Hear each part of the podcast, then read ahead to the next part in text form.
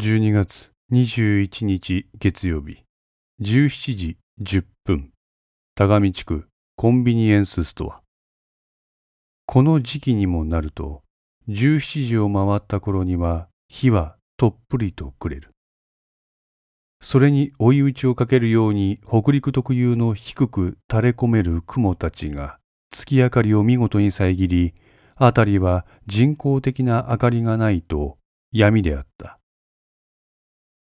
片倉は古田と別れた後、一路朝フスに向かい、店の前にあるコンビニエンスストアに陣取ってその様子を伺っていた。月曜の朝フスは休みだ。そのため店のシャッターは閉められている。来客らしい人の行き交いはなかった。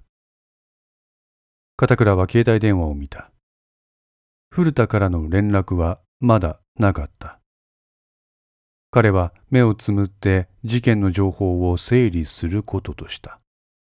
矢先、運転席側の窓をノックする音が聞こえた。あそこには、そごうの姿があった。片倉は外で身をすくめる彼を助手席に座らせた。マルボンは何の用や？いや、本部長からの命令でしてね。本部長？ええ。片倉課長の代わりに赤松を見張れって言われまして。は本日18時をもって捜査本部の指揮は朝倉本部長が取ることになったんですよ。で、ちょっとフライングでここに派遣されました。何？社長は？撤収ですわ。松永が？いえ、松永理事官は引き続き朝倉本部長の下で捜査します。他の連中は全員撤収です。なんじゃや、それ。わしもようわからんですわ。片倉は自分の頭を乱雑にかき乱した。なんで松永が残るんや言うたでしょ。わかりません。なんで本部長は俺がここで赤松見張っとるって分かったんや。知らんですわ。課長から本部長に直接聞いてください。片倉には古田と合流するように指示が出ているらしい。古田には岡田が交代要員として派遣されているようだ。片倉と古田の捜査は薩長組が撤収することで極秘扱いを解除されるようだが、そのまま二人は継続して捜査するようにとの朝倉からのお達しだ。応援が必要になれば直接朝倉まで連絡せよとのことである。松坂のやつ一体何しとれんて。指揮権本部長に移ってしまったらあいつには何もすっことねえやろいや。さあ、わしには上の考えはさっぱりわかりません。まああのお方はあのお方でやることはあるんでしょう。あいつ一体何年って。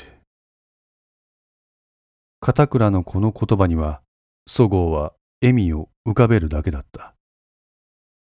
さあ課長、すぐに古田課長補佐と合流してください。ここはわしに任せてください。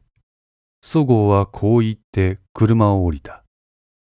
そしてそのドアを閉めようとしたところでこう言った。あと少しですよ。あ？今日一日が正念場です。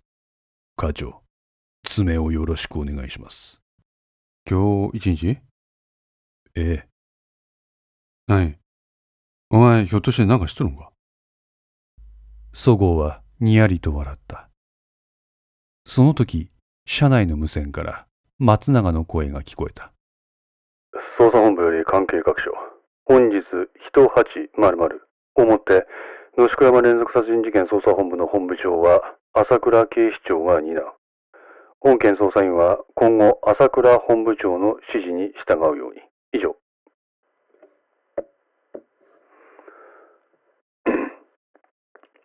今後、捜査の指揮を執る朝倉だ。検問体制維持。本件捜査員は全員捜査本部に集合。1900より捜査会議を行う。以上。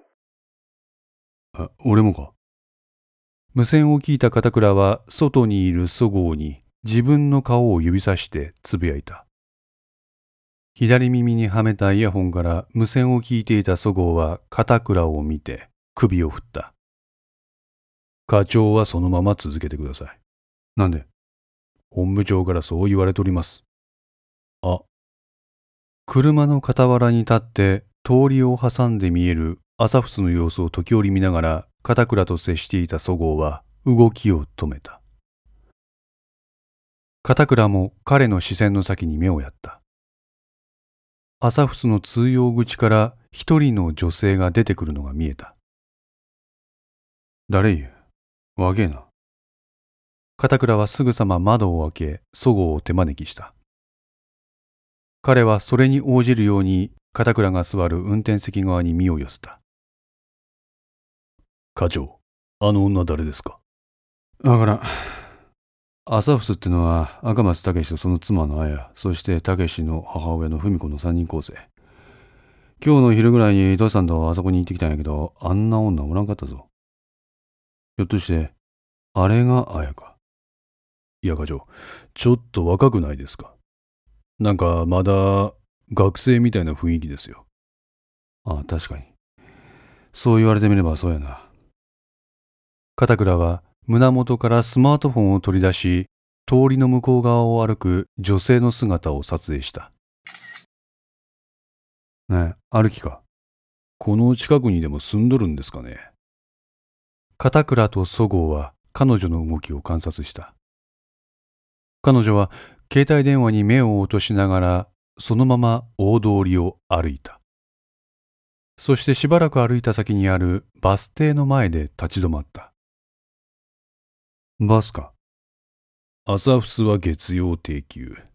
となると、あの女はアサフスに何かしら関係がある人物っちゅうことですか。まあ、そうやろ。金沢という土地柄は車がないと生活に困る。何をするにしても車は必須の道具だ。金沢中心地、特に高林坊、武蔵月寺、金沢駅周辺ならば比較的公共交通機関の整備がされているので日常の足としてバスを利用するのは理解できる。しかし、田上のように市街地から離れたところへバスを使ってわざわざ行くのは理解ができない。普通の金沢市民ならば車を使って行くところだ。もちろん、この辺りには学生が多数いるので、それらのものはこのバスが大事な足になる。しかし、彼女が訪れたのは定休日の花屋。ちょっと不自然だ。片倉はこの女性が気になった。そう、アサフス頼まんっけ。俺は、あの女をちょっとつけてみる。え、課長、古田さんとの合流は？分かっとるって、ちょっとだけや。わかりました。赤松はお任せください。片倉はそう言うと車に乗り込んだ。そしてエンジンをかけ、再び彼女が佇むバス停を見た。ねバス停の際に SUV 型の車両が滑り込んで停車し、彼女の姿を遮ってしまった。くそ。姿を見失った片倉はすぐさま車を出し、彼女の姿が見える位置に移動した。知り合いか。目の前に停車した車の助手席に向かって、彼女は何やら困ったような素振りで話をしている。彼女は何度か車に向かって手を振り、何かを拒んでいるようにも見えた。しかし、間もなくその車は彼女を乗せ、その場から走り去って行った。なんや、男か？片倉はアクセルを踏み込んでその車を追跡しようとした。しかし間が悪いことにバス停にバスが2台連なるように進入してきて客を乗降させ始めた。そのため後続の車はそのバスを避けるため進路変更をする。無理やりに入り込もうとする車もあるので片倉は SUV 型の車を見失ってしまった。あの女、何者や？何か引っかかる感覚に襲われた片倉であったがそのまま彼は古田が待つ金沢銀行駅前支店へと向かってアクセルを踏み込んだ。5の線リメイク版いかがでしたでしょうか？このお話は毎週木曜日に1話ずつ更新できるよう鋭意作成中です。ご意見やご感想がありましたら Twitter の DM などからお寄せください。皆様の声は私にとって非常に励みになりますのでぜひともよろしくお願いいたします。また iTunes Music Store の中のレビューも頂戴できれば嬉しいです。5の線オリジナル版は5月末をもって配信を終了することとなりました。リメイク版は引き続き最後までこちらの方で配信していきます。5の線3も同時更新しています。よかったらそちらの方もお聴きくださいますと嬉しいです。それでは皆さんまた来週。ごきげんよう。